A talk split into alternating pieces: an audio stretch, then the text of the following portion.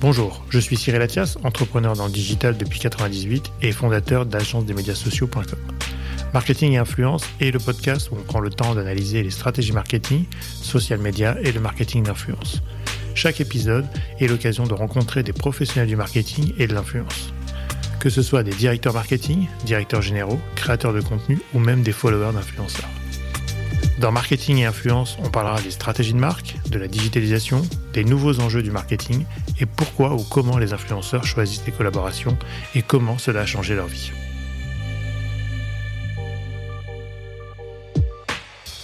Et donc oui, on a pas mal de commentaires, de posts, de tweets, etc. sur ces marques-là. Pas toujours en lien avec notre positionnement, notre stratégie, etc.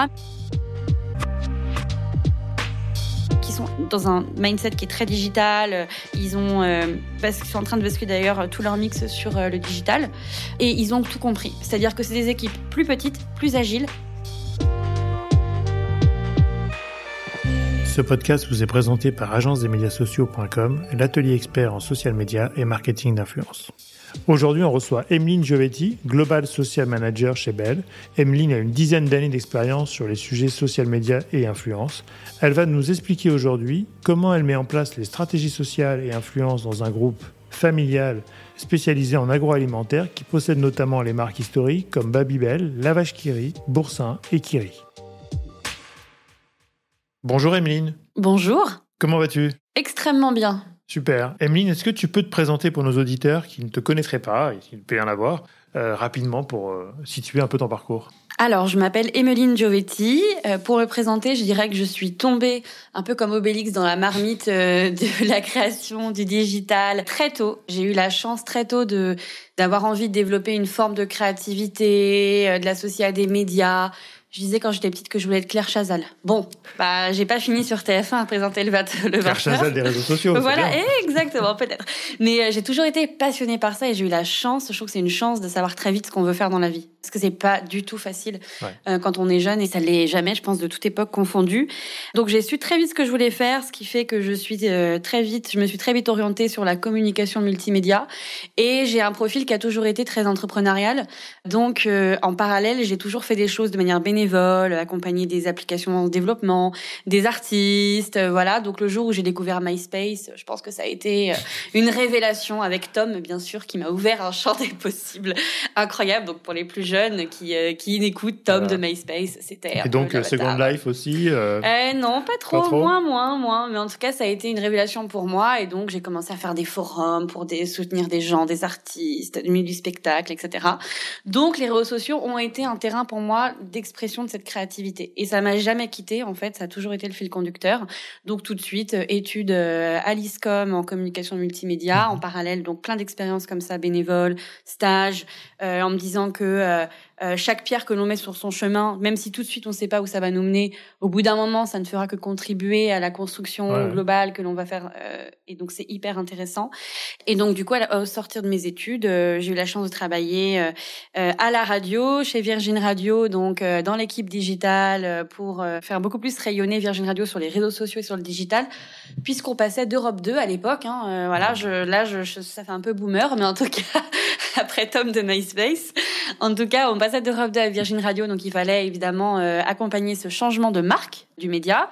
Euh, ensuite, je suis passée côté agence. Euh, pour être honnête, je n'avais pas eu de très bonnes expériences en stage euh, dans le milieu des agences que je trouvais un peu cliché, euh, pas très ouvert et inclusif. Euh, et donc, du coup, j'ai je, j'ai quand même trouvé une super boîte qui m'a fait complètement changer d'avis sur le marché des agences à l'époque. Et donc, j'ai passé cinq ans chez Isobar. donc, je suis rentrée comme social media manager et j'en suis ressortie en co-dirigeant le pôle social media et et en ayant toute la direction des stratégies d'influence et en travaillant avec l'ensemble du groupe Densu. Donc à la fois avec les équipes euh, événementielles, médias, performance, euh, même euh, euh politique, etc. Donc extrêmement enrichi enrichissant d'être dans une approche social média décilotée et travailler avec tous ces métiers. Et puis, je suis partie euh, ensuite euh, un an chez euh, Avas Media, chez Socialex Paris. Donc là, pour travailler vraiment le contenu sans couture, où on peut toujours décloisonner la création du média, qui est pour moi extrêmement clé, à la fois pour les clients, pour les marques, même pour les agences, pour travailler ensemble. Et puis, j'ai passé le cap de l'agence à l'annonceur. donc après avoir travaillé pour beaucoup, beaucoup d'annonceurs, je suis, j'ai eu un coup de cœur pour Belle. voilà, donc où j'ai la chance aujourd'hui de travailler. Et donc aujourd'hui, euh, je travaille pour le groupe Bell. Le groupe Bell, c'est un groupe euh, français, familial, avec des marques on connaît, je pense tous, comme Kiri, la Kiri, Boursin, Babybel. En France, vous avez aussi Apéricube. On a lancé une nouvelle marque végétale qui s'appelle Nourish. Et euh, peut-être si des gens nous écoutent d'autres pays, vous pouvez avoir Terra Nostra au Portugal, euh, Pompot ou Gogo Squeeze, comme on l'appelle aussi en Espagne, etc. Port Salut aussi en Belgique, euh, en Angleterre. Donc voilà, c'est plein de marques partout dans le monde. Et aujourd'hui, euh, j'occupe le, le, le, poste de Global Integrated Marketing Manager, ce qui veut dire, en gros, qu'on travaille, qu'on travaille. Alors, pardon pour les anglicismes parfois au long de, au long de ce, ce petit rendez-vous, mais c'est la faute, c'est la faute du global. Euh, voilà. Donc, du coup, je, je, suis en charge de toute la partie euh, euh, social media et influence dans cette équipe, donc on appelle IMC, où pour la faire courte, on travaille de manière décilotée la création et le média pour l'ensemble de nos marques, avec l'ensemble de nos partenaires et l'ensemble de nos métiers. Donc, on est vraiment comme une agence de consultants, hein, un peu intégrée, euh, voilà, au carrefour de euh, nos marques globales et nos pays, donc une trentaine de pays, donc c'est multiculturel, c'est melting pot, euh, et c'est hyper hyper enrichissant. Et le but, c'est qu'on accompagne ce groupe, qui est un groupe, euh, comme je disais, familial, donc euh, assez petit, mais avec une dynamique et une volonté de transformer, euh, qui euh, est incroyable. Et, et, moi, je pense que j'avais pas vu une dynamique aussi enjouée et active et efficace dans les dix ans que j'ai passé en, en régie ou en, ou en agence avant. Donc là, on est dans le groupe, on est au siège monde de Groupe Bell. Euh, donc tu, as rappelé ton poste, hein, tu gères beaucoup de pays, essentiellement sur le social media, euh, influence et, tout ce qui va être dans ces, dans ces thématiques-là. Aujourd'hui, parmi toutes les marques que tu as citées, donc des, belles marques hein, qui sont des, marques vraiment euh, iconiques en France, en tout cas sur leur marché, voire à l'étranger, est-ce que tu as des marques plus sociales que d'autres, c'est-à-dire naturellement sociales, ou des marques vous poussez plus vers le social que d'autres? Comment ça s'organise chez vous? Ou est-ce que tout le monde est au même niveau? Alors, tout à fait. Il y a des marques qui, dans certains pays, sont des marques euh, historiques. Mhm. Donc on a tous une histoire, et notamment en France, avec des marques comme Kiri, La Vache Kiri, Babybel. Donc ça devient des marques culturelles sur le social, vous savez, où elles sont citées euh, comme n'importe quelle autre marque, parfois dans des contenus qui n'ont rien à voir euh, avec les usages ou la consommation, etc. C'est vraiment, on cite Kiri comme ça parce que c'est une marque qui fait partie de notre quotidien depuis notre enfance, peu importe l'âge que l'on a. Euh, donc elles sont sociales euh, dans la manière où, où les gens les connaissent évidemment, il y a un taux de notoriété extrêmement fort. Et donc, oui, on a pas mal de, de commentaires, de posts, de tweets, etc. sur ces marques-là. Pas toujours en lien, avec notre positionnement, notre stratégie, etc. Mais plus parce qu'elles sont citées spontanément euh, sur euh, sur des réactions de la culture, la, la, la société. Euh, euh on peut avoir euh, des références parfois politiques, des associations, etc. Ou du coup, on se dit, là, non, c'est pas là du tout où on veut aller, mais c'est parce que à un moment donné, les gens s'approprient nos marques et c'est normal parce qu'elles font partie de leur quotidien.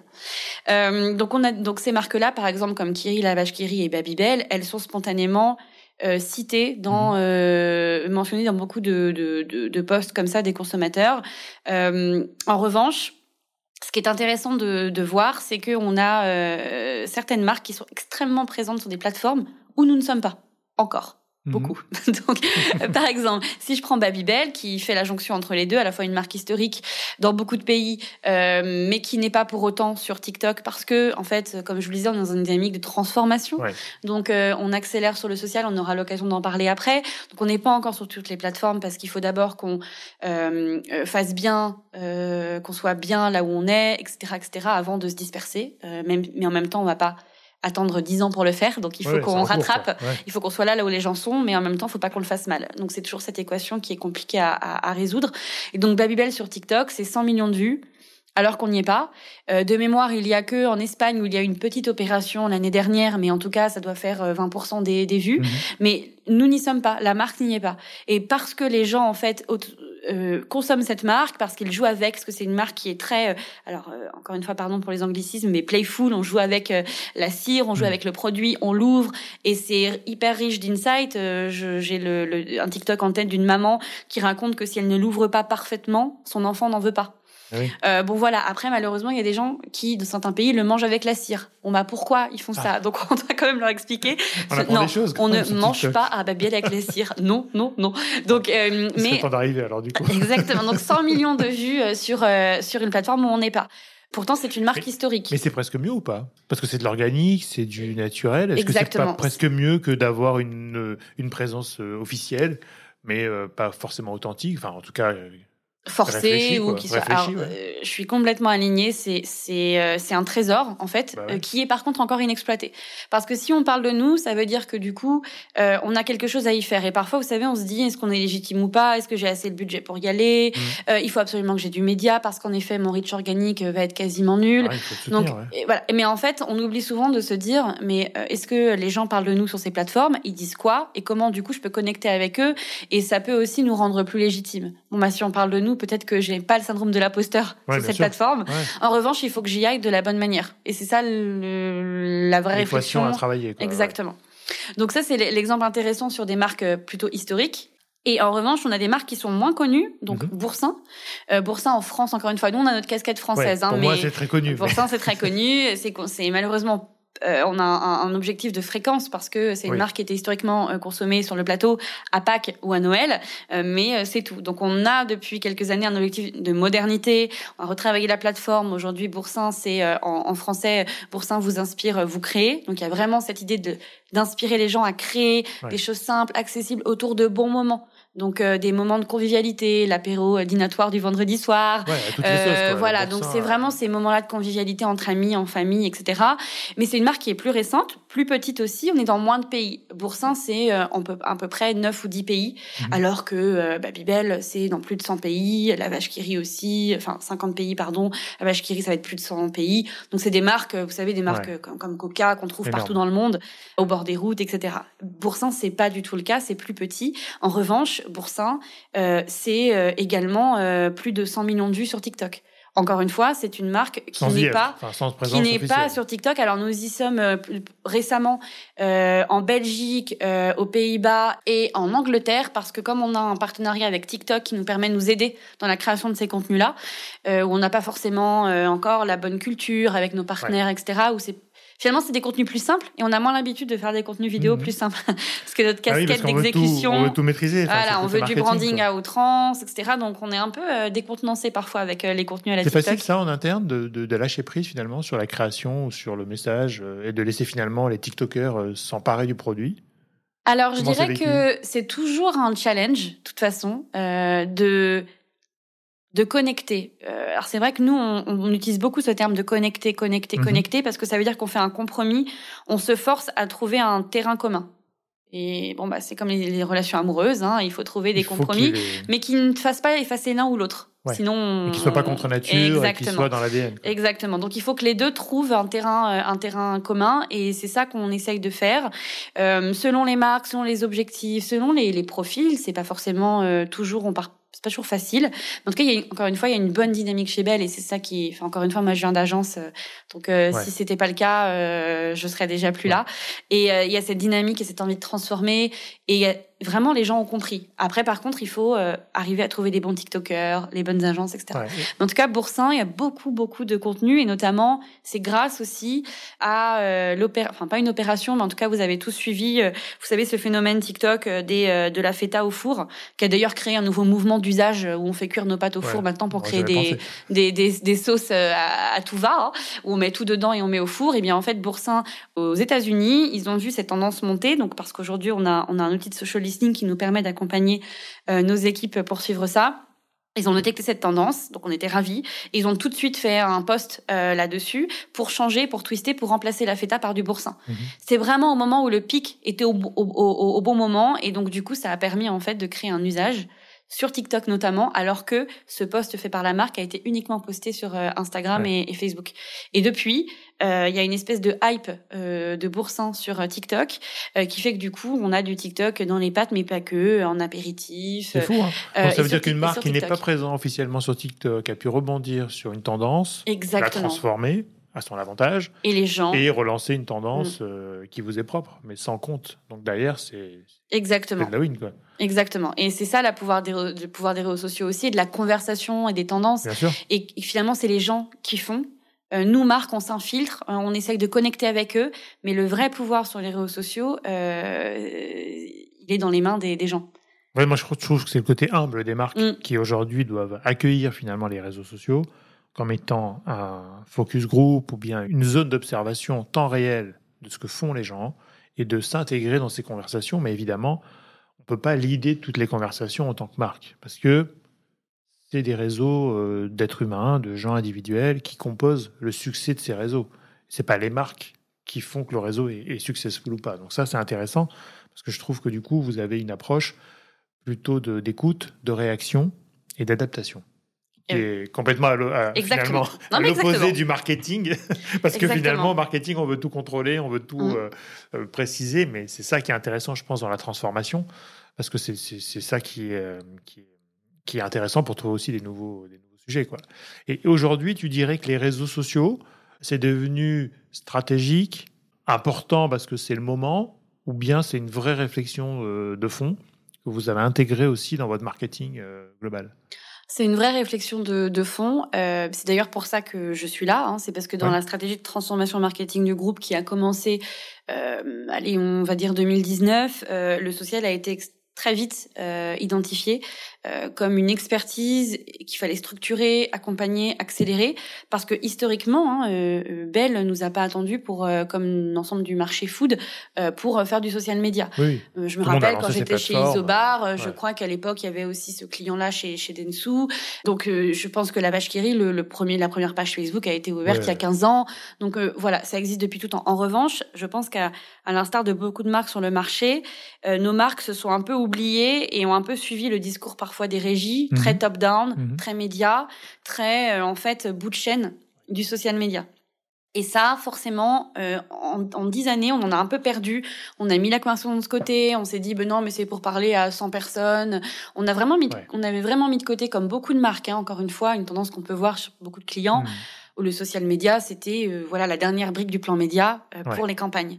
Et, puis, on adapte ce qu'on sait faire, c'est-à-dire euh, maîtriser des campagnes. Exactement. Euh, et diffuser des campagnes, en fait. Voilà. C'est devenu un canal Viser le lion à Cannes. Voilà. c'est euh, très agence. Hein. Exactement. Non, mais c'est. grosses agences créatives, en tout cas. On essaye de se faire plaisir et on, on, on oublie vraiment le pouvoir de la conversation et des gens. Et à chaque fois, je le redis, les réseaux sociaux sont nés des gens. Les plateformes sont des plateformes technologiques. Ce sont les gens qui font le bon comme le mauvais côté des réseaux sociaux. Mais ce n'est qu'un territoire d'expression c'est pour ça que j'utilisais cette, euh, ce, cette, ce fil conducteur même dans la présentation, parce que c'est à nous d'en faire ce que l'on veut. Euh, mais ça, ça vient des gens. Donc chez Bell, ça a été identifié vraiment comme euh, un levier d'accélération de notre transformation euh, marketing. Euh, et donc c'est pour ça que je suis arrivée notamment, mais pas que, hein, dans l'ensemble de nos pays.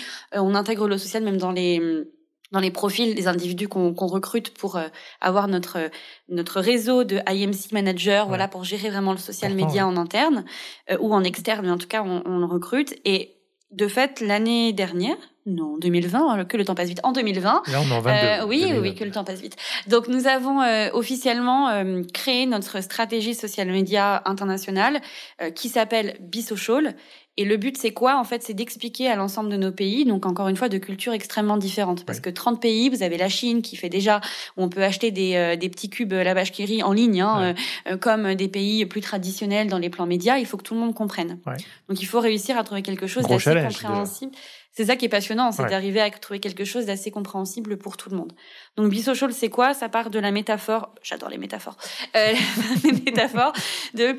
C'est un peu comme c'est de montrer la différence entre do et be. Pardon pour les anglicismes, hein, mais c'est euh, le côté international. Donc c'est pour do something entre guillemets et euh, be something entre guillemets, c'est de se dire quand on fait quelque chose, exemple quand je fais du sport, généralement c'est dans une dynamique court terme parce que j'ai un objectif très précis, très court terme. Je fais du sport parce que dans trois mois c'est l'été, parce que j'ai besoin de perdre de kilos, etc., etc. J'ai pas forcément le bon équipement parce que je n'investis pas. Mmh. Je ne considère pas que ce soit un, un, un, un sujet sur lequel je dois investir, etc. Euh, dans le temps. Et en général, c'est jamais un plaisir. Les résultats sont de très court terme, etc., etc. Une contrainte. Exactement. Et on sait très bien que c'est jamais très bon de manger de l'eau pendant euh, euh, trois jours de suite. Mm. Oui, vous allez perdre un kilo, mais in fine, vous allez avoir des carences, etc. Alors que quand on est vraiment sportif, et donc c'est là où on est dans le bi euh, sportif, par exemple, on fait, on a compris que le sport était connecté à un écosystème. C'est la manière dont, oui, je bouge, mais comment euh, je mange, comment je vis, comment euh, euh, je prends la vie aussi. c'est pas que, c'est aussi un écosystème en termes un écosystème qui est propre à chacun. Mon sport n'est pas le même que le vôtre. moi, par rapport à ma corpulence, à mon style de vie, je vais avoir besoin de travailler tel ou tel sujet. Donc, il y a aussi une une personnalisation du, du, sujet. Et enfin, c'est connecté à une culture. C'est-à-dire que je comprends les codes, je suis capable de parler avec des gens de la communauté, euh, on se comprend, on a des, des codes qu'on partage, etc. Et je suis dans une dynamique long terme tout en étant capable d'adapter court terme. Si je vois que tel exercice me fait mal au dos, j'arrête. Mmh. Euh, je vais compenser par autre chose. Mais par contre, je vise le long terme et donc j'investis. Bah oui, je vais acheter des bonnes chaussures. Oui, je vais acheter euh, ma petite montre data pour pouvoir suivre mes performances dans le temps, etc., etc. Donc ça veut dire que vous avez des équipes qui font partie des communautés, qui comprennent ces communautés et qui peuvent en même temps réagir euh, sur des sujets qui peuvent voir émerger sur leur marché ou sur leur exactement c'est la c'est la, la, dynamique dans laquelle on se trouve c'est les social people que vous avez mis en place finalement avec des, des guidelines internationales. Exactement. En fait, on essaye vraiment de d'intégrer le fait que notre stratégie Be Social, elle a pour vocation à connecter vraiment mhm. euh, nos marques avec euh, les gens. Euh, donc avec nos tribus, on en parlera tout à l'heure, mais on a une stratégie de, de tribus pour euh, identifier dans chaque pays quelles sont les tribus clés pour euh, pour mhm. nos marques, et donc du coup d'aller bien les adresser pour connecter avec eux, pour rendre nos marques plus conversationnelles, parce qu'aujourd'hui, on a un potentiel sur nos marques qu'on peut encore accélérer sur les conversations, vraiment, vraiment, et ancrer nos marques dans ces terrains de jeu culturels, parce qu'aujourd'hui TikTok, euh, les réseaux sociaux, etc., c'est des terrains de jeu culturels qui d'ailleurs ont un impact sur la culture d'aujourd'hui.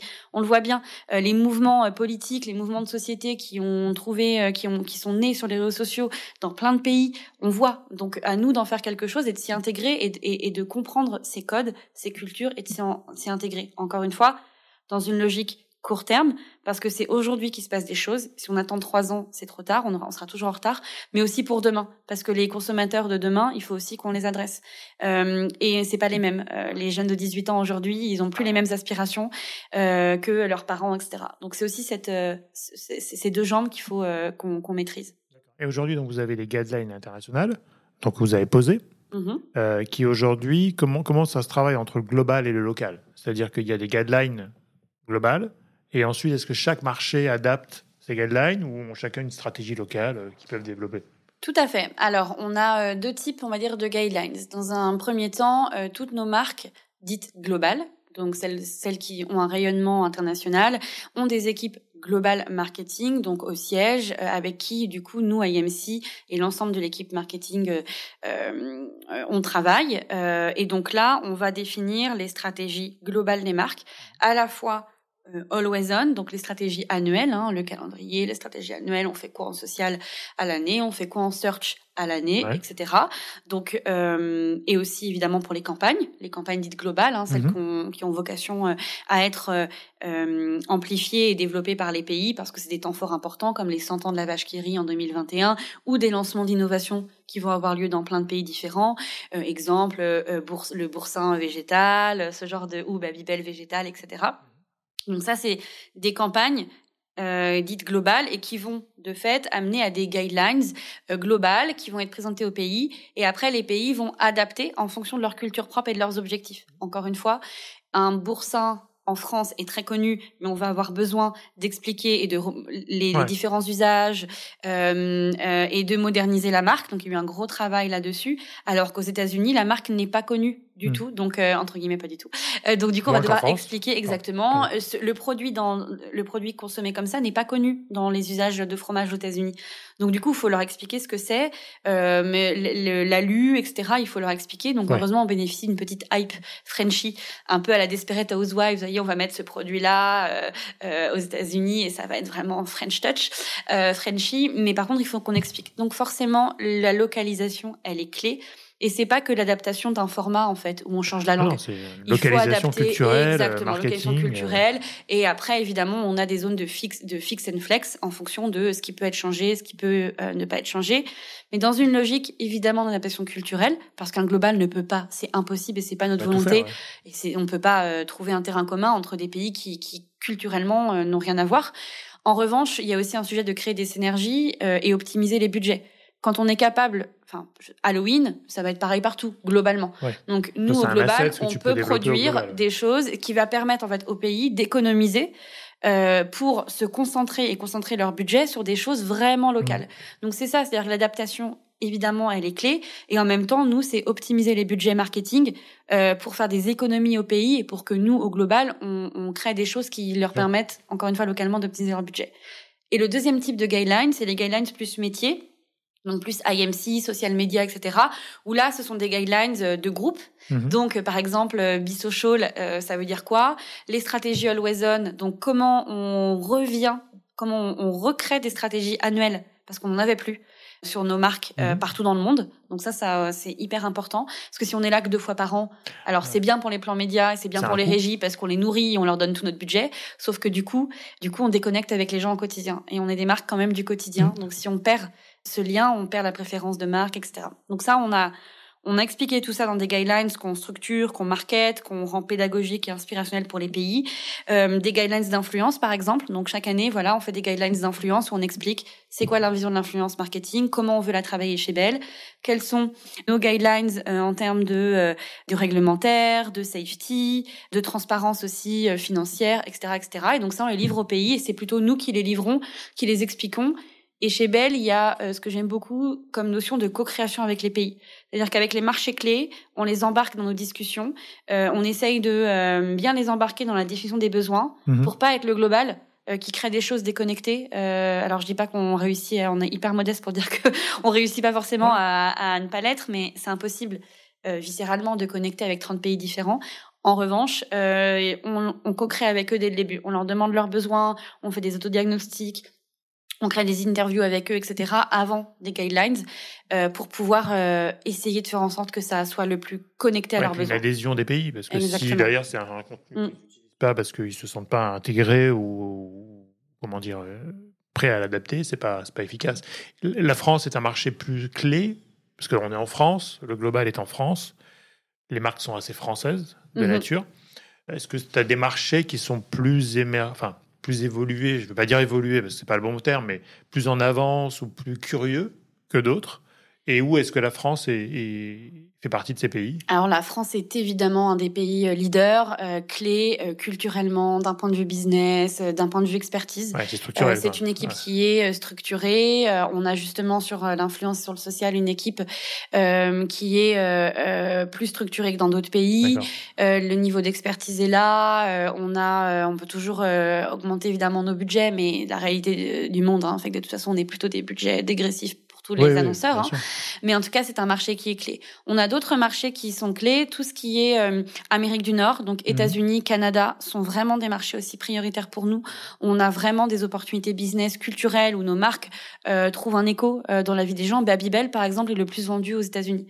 Euh, C'est fou. Plus- Plus, exactement. qu'en France? Exactement. Ah oui, bah, par le volume. Enfin, par le volume hein, Voilà, et c'est intéressant parce que c'est vrai que moi, avant d'arriver au, au, Mais global, c'est vrai euh, qu'aux États-Unis, j'en ai vu beaucoup. ah, exactement. ouais, ouais. Bizarrement, enfin bizarrement. Pour moi, c'était presque pas français. Presque. Oui, oui, ben c'est bizarre quand on, on se dit toujours que c'est des marques tellement euh, Ouais. euh, euh, culturelles en France qu'elles n'existent pas ailleurs euh, si on les a pas si on n'a pas fait attention, etc. Bah ouais, alors que la vache qui rit, vous trouvez euh, euh, euh, en Afrique sur tout le continent, etc. Donc euh, vraiment l'Afrique, euh, l'Amérique du Nord. Euh, on a aussi euh, évidemment l'Europe qui est important et on a des pays euh, Europe qui ont beaucoup moins de budget. Je vais citer euh, l'Italie, l'Espagne, le Portugal, mais par contre qui ont qui sont extrêmement digital, enfin qui qui, qui sont extrêmement dans un mindset qui est très digital. Ils ont euh, parce qu'ils sont en train de basculer d'ailleurs tout leur mix sur le digital. Mhm. et ils ont tout compris. C'est-à-dire que c'est des équipes plus petites, plus agiles, moins de budget, et en fait qui ont été obligés de d'aller plus vite que les marchés ou les industriels ou les gros groupes, etc. Et puis des fois, c'est un avantage d'avoir un petit marché entre guillemets, mais avec une équipe digitale, sans devoir tout transformer finalement, de gagner une étape. Quoi. Exactement. Et ces pays sont vraiment des, des pour nous des pas des modèles, mais en tout cas, ils ont compris qu'on avait aussi moins de budget, euh, que le monde bougeait très vite et qu'il fallait peut-être euh, ne pas forcément appliquer les modèles marketing mmh. traditionnels qu'on nous apprend depuis la nuit des temps. Bien sûr. Euh, Asie, on fait d'abord de l'awareness, et puis l'awareness c'est que de la télé, euh, etc., etc. Et d'appliquer. Et peu importe les budgets que l'on a, euh, on applique les méthodes euh, marketing traditionnelles. Or, le monde bouge. Or, les plateformes sont de plus en plus protéiformes. Mmh. On a plein de plateformes, donc il faut qu'on change notre manière de faire euh, en ne perdant jamais d'esprit, de, enfin de d'esprit et de conduite de ok, les consommateurs, les gens sont où? Et à partir de là, où je dois aller, où je suis juste, et en fonction, en fonction de ça, comment je, je, je peux adresser mon message. Donc on a des pays comme ça européens euh, euh, qui ont tout compris, et moi, c'est euh, enfin là, on adore euh, travailler avec euh, notamment l'Italie, l'Espagne. en plus, je les avais hier au téléphone encore, donc c'est pour ça. Je, je, les ai, je les ai encore dans ma tête. Bon, c'est les chouchous. non, je les aime tous. et aussi des pays qui avancent énormément et qui sont pour nous des terrains très très intéressants c'est euh, de manière très générale l'Asie. Mhm. Hein, donc euh, ça va du, de la Chine, Japon, Vietnam, Corée du Sud, même l'Indonésie en général, mhm. euh, qui sont encore plus avancés que nous, euh, français pour le coup, ou même euh, US un petit peu sur toute la dimension e-commerce, notamment sur le mhm. social commerce, euh, avec les influenceurs notamment. En Chine, comme je vous disais, on peut, euh, ils ont fait une opération où on peut ouvrir, acheter, acheter directement les cubes la vache qui rit. Ne me dis pas que vous faites du live shopping en Chine avec des influenceurs Incroyable, pour mais si, mais si, mais si, et 5000 ah, personnes vont acheter, vont acheter directement, ont acheté, et 99, j'adore ce chiffre, 99,9% des acheteurs n'étaient pas des acheteurs euh, euh, belle. Donc c'est très intéressant et, et voilà. Ça c'est hyper révolutionnaire quand même, parce que avant vendre du fromage en live ah bah shopping, euh, enfin.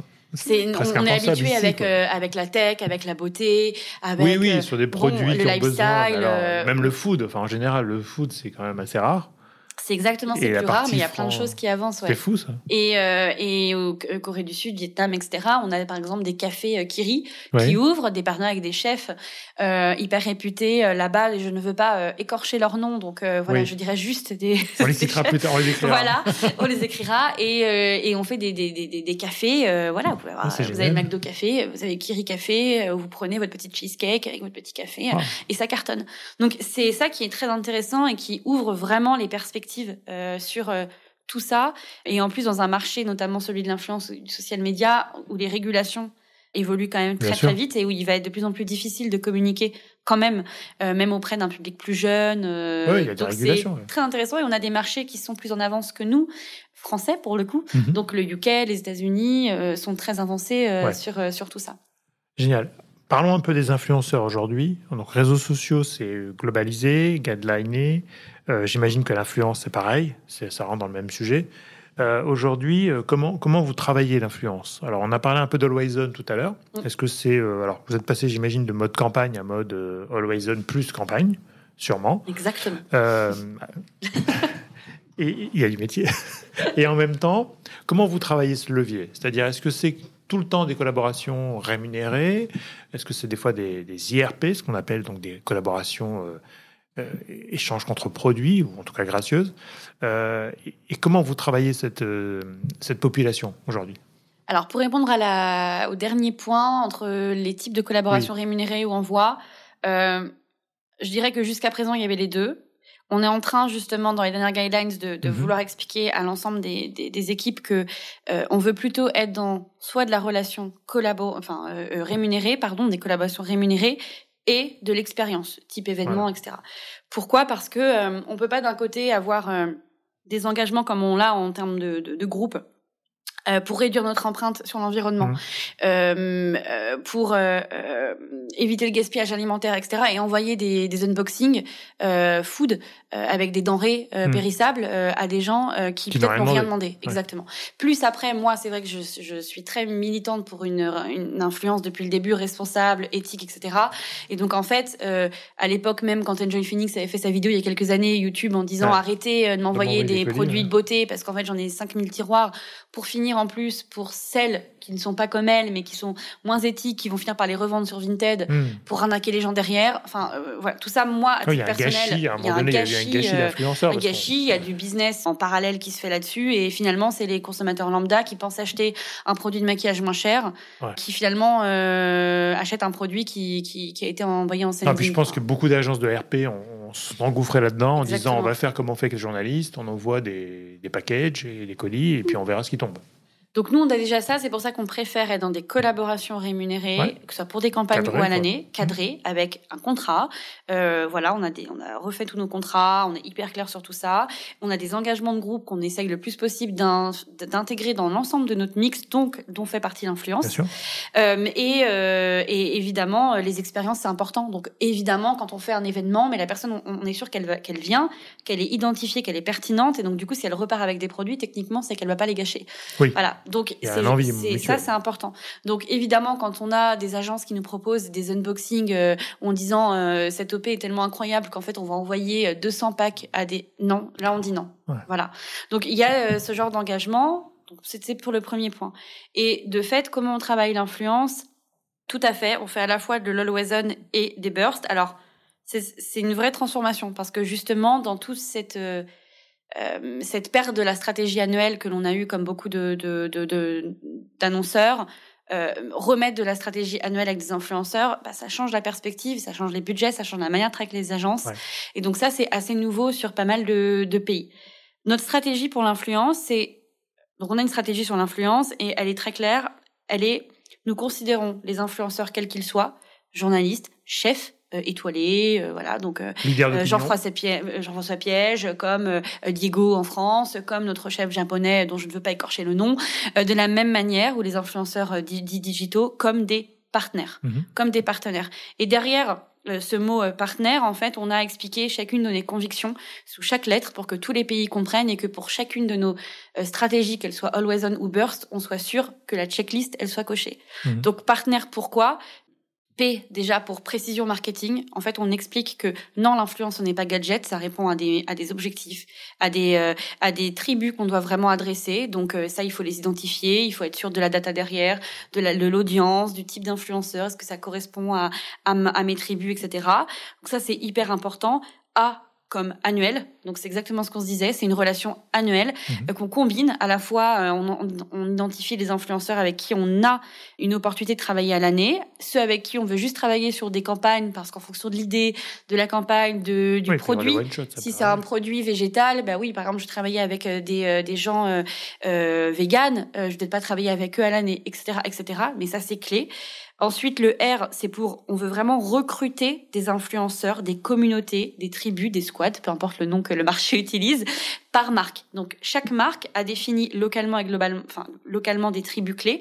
Et donc, l'idée, c'est que ces tribus d'audience, de consommateurs que l'on veut adresser, soit clairement euh, qu'on les retrouve dans nos stratégies mhm. d'influenceurs. Donc, euh, je veux avoir des influenceurs dans chaque petite bulle de tribu parce que bah, les, les LC, les jeunes parents, etc., etc. Donc, un influenceur boursin pourrait peut-être ne pas se retrouver dans un c'est la philosophie. Une campagne Kiri. Après, on est, tous protéiformes. Hein, on peut aimer le sport comme aimer faire des barbecues. peut rentrer dans, la vraie vie, on peut rentrer dans des cases, dans les mêmes cases. Mais la philosophie, c'est vraiment de construire ça pour qu'il y ait une, une une pertinence, à la fois dans les messages, dans la collaboration mhm. aussi, parce qu'on déteste en hein, tous quand une collaboration arrive euh, comme un cheveu sur la soupe et il faut 30 secondes à l'influenceur pour expliquer et justifier à quel point, non mais vraiment, j'avais vraiment besoin de cette collaboration euh, parce que vraiment j'en ai parlé il y a trois ans. Donc euh, on essaye d'éviter ce genre de choses. Donc ça c'est pour vraiment le, R comme recruter, définir ses, collabora ses collaborations euh, T comme, pardon pour l'anglicisme, mais trust, il faut leur faire confiance. On veut connecter avec eux et avec leur euh, avec leur communauté, donc on veut vraiment leur faire confiance. Euh, on vient les chercher pour une bonne raison, mm. pour leur communauté, pour leur savoir-faire, etc. Donc on doit respecter cette, euh, cette ce savoir-faire et ce savoir-être qu'ils ont et qu'ils ont réussi à construire tout au long de, de leur parcours. Certains ça fait dix ans. donc ça c'est vraiment important et on l'explique à nos à nos à nos marketeurs et nos agences.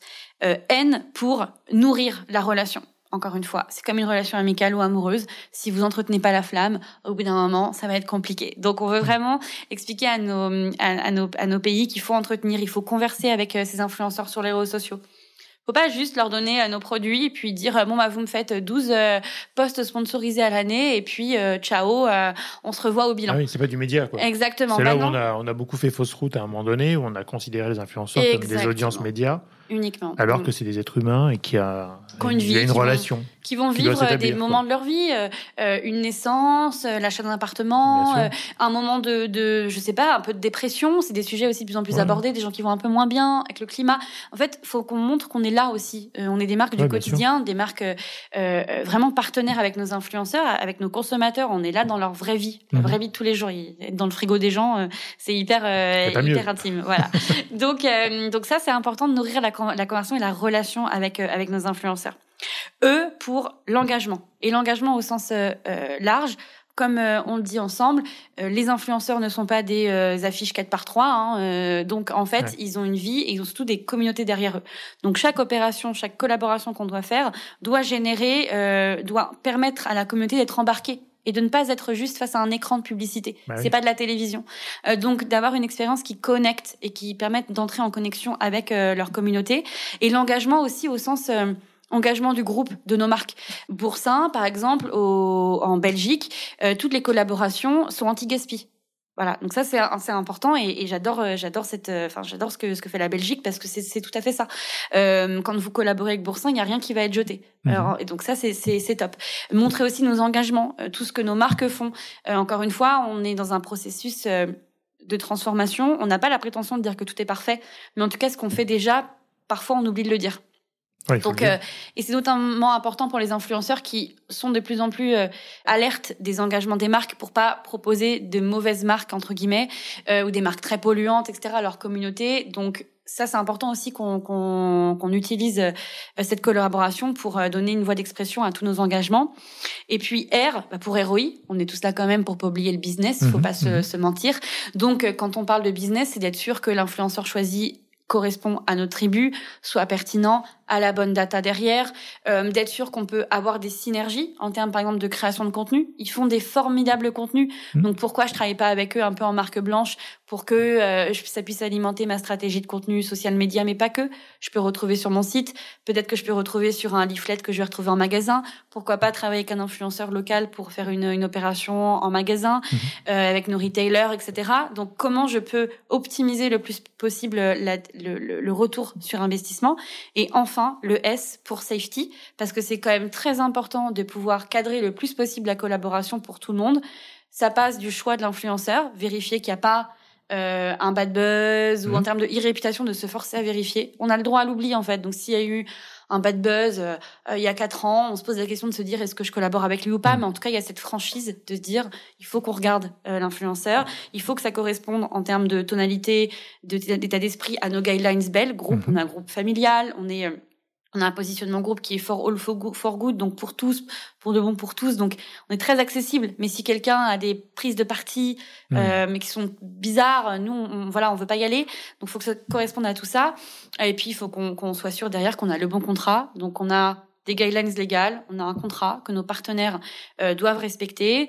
Euh, on a aussi des guidelines qu'on doit respecter en termes de régulation de notre marché, euh, parce que euh, il faut que les influenceurs évidemment euh, respectent en France la RPP, mais pas que. Dans d'autres marchés, il y a encore plus de régulations, encore mm. plus fortes que la France, comme le UK, comme les États-Unis. Donc on doit respecter les régulations en vigueur dans chaque marché. Donc voilà, ce sont des vrais partenaires. Euh, et derrière chacune de nos lettres, euh, on a euh, nos engagements qui doivent diriger l'ensemble de nos collaborations avec nos influenceurs partout dans le monde.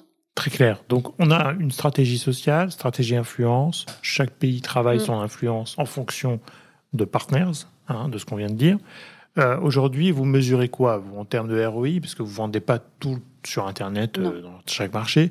C'est plutôt quoi? C'est quel indicateur qui, pour vous, cache, coche pardon, les cases de, du ROI alors selon les pays, ça va être différent. Comme on se disait, on peut aller juste au bas de funnel avec sur la conversion euh, et euh, les ventes sur des pays beaucoup plus mhm. matures comme la Chine. Hein. On a quand même 5000 euh, ventes qui ont été faites en une opération avec deux influenceuses, donc c'est assez incroyable. Sinon, majoritairement, on est beaucoup plus sur un objectif d'awareness et de considération pour nous permettre d'augmenter les conversations, d'augmenter la préférence de marque, de passer mhm. les messages clés. Donc on est vraiment plus sur de la considération, mais on, parce que les influenceurs ont ce pouvoir de recommandation, d'expliquer, euh, d'apporter du crédit euh, et de créer de la conversation. Donc c'est vrai que nous on suit aussi l'évolution de nos conversations sur nos marques partout dans le monde et on voit très bien que dans des dynamiques positives euh, de conversation, par exemple Boursin, le... Boursin a autant de conversations qu'une marque comme la Vache mais parce que du coup, dès son cœur, dès sa stratégie sociale, Boursin a 90% du poids du corps de sa stratégie sur de l'influence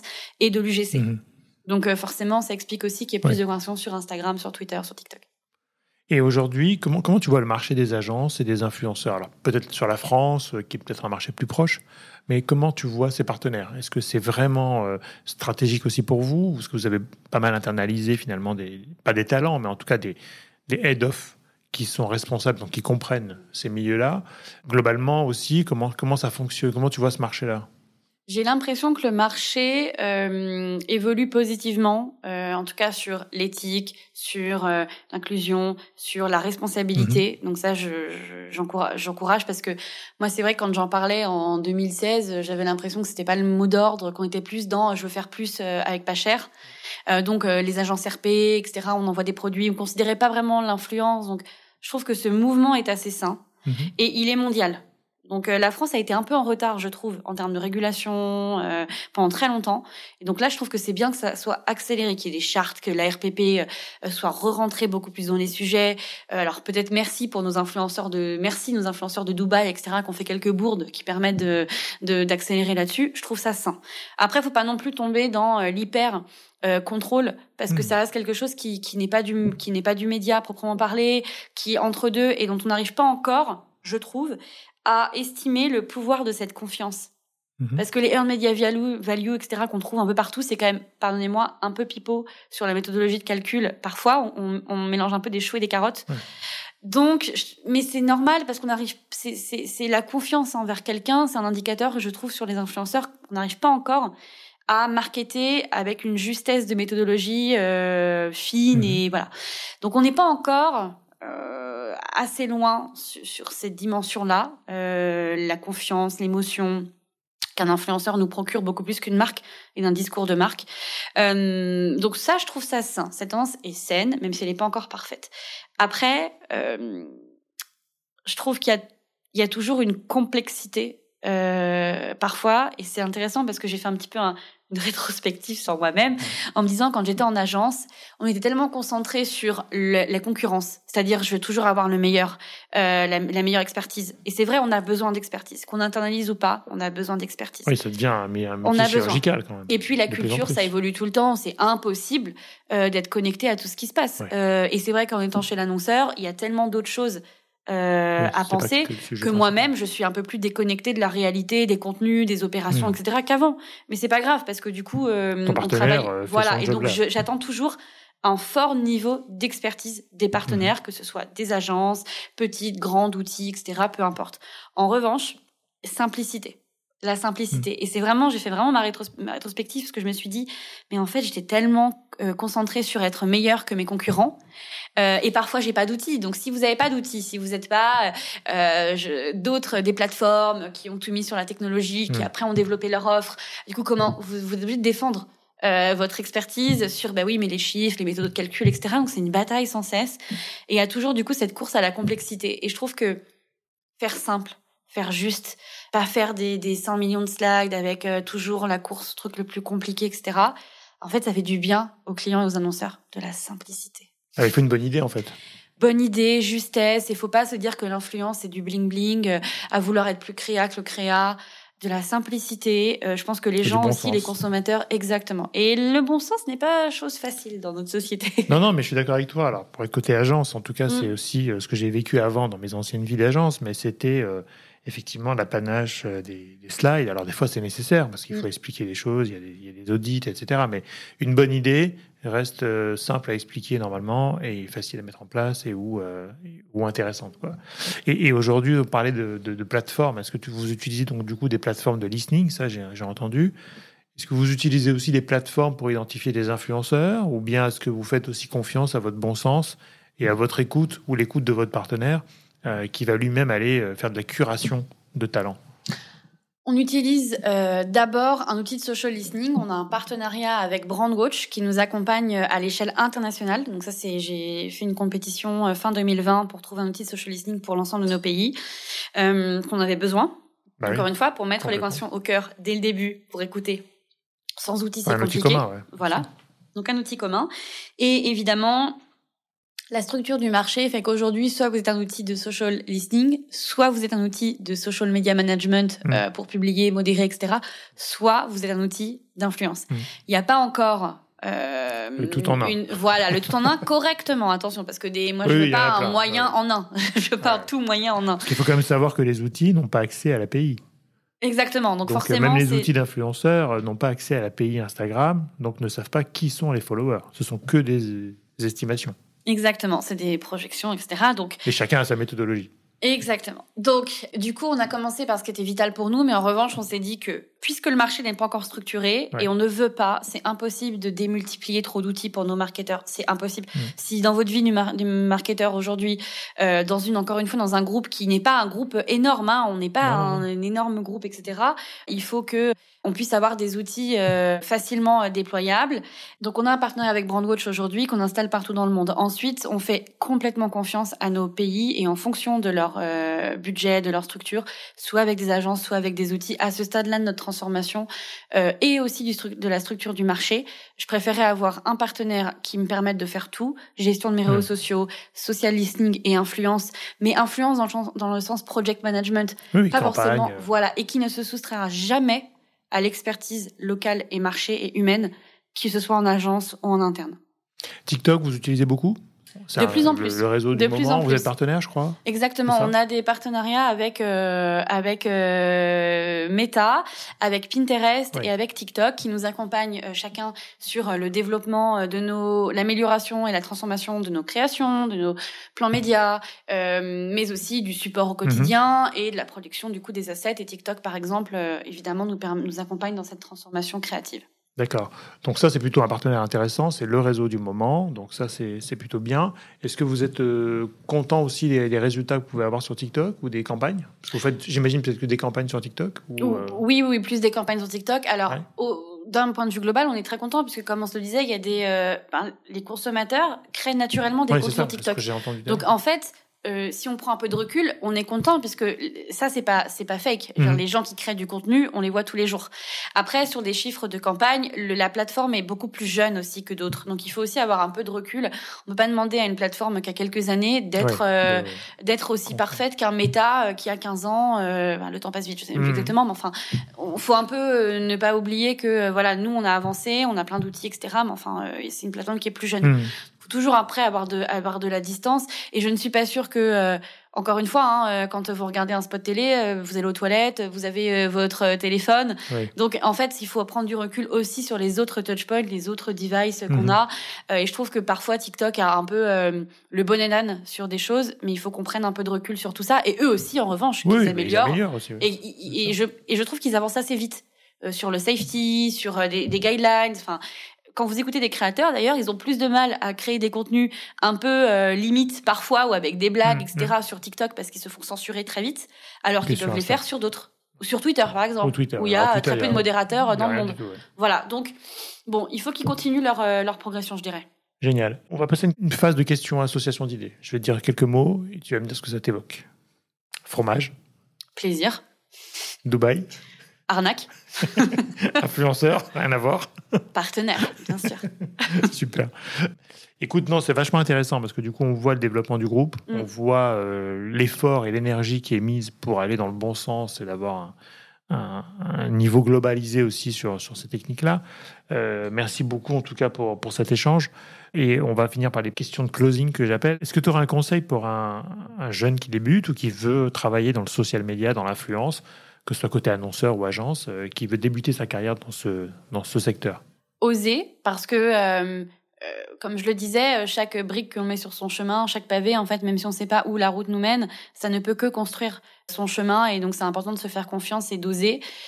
Et les réseaux sociaux en général, et ce milieu-là est un marché d'expression, de personnalité. Donc c'est intéressant de pouvoir exprimer la sienne et de mettre en valeur les, les, les différentes personnalités mhm. qu'on trouve grâce aux influenceurs aussi qui euh, contribuent à ce marché. Et le deuxième, c'est la simplicité l'authenticité. N'oubliez pas qui vous êtes et n'oubliez pas que les, vos futurs clients, si vous êtes euh, annonceur ou si vous client interne ou si vous êtes agence client externe, ont besoin de simplicité et que vous soyez là pour euh, résoudre des problèmes et les aider à éduquer entre guillemets, à à transformer, à séduire et de pas rapporter de la complexité. Euh, Simplicité. Mm. Très bien. Question un peu euh, régulière, est-ce que tu aurais un livre de référence ou de, de chevet que tu emporterais avec toi sur une île déserte à nous conseiller? C'est pas très intellectuel ce que je vais raconter. Hein. Hein. J'ai eu des BD, hein. j'ai eu des bandes dessinées. Ah bah, parfait.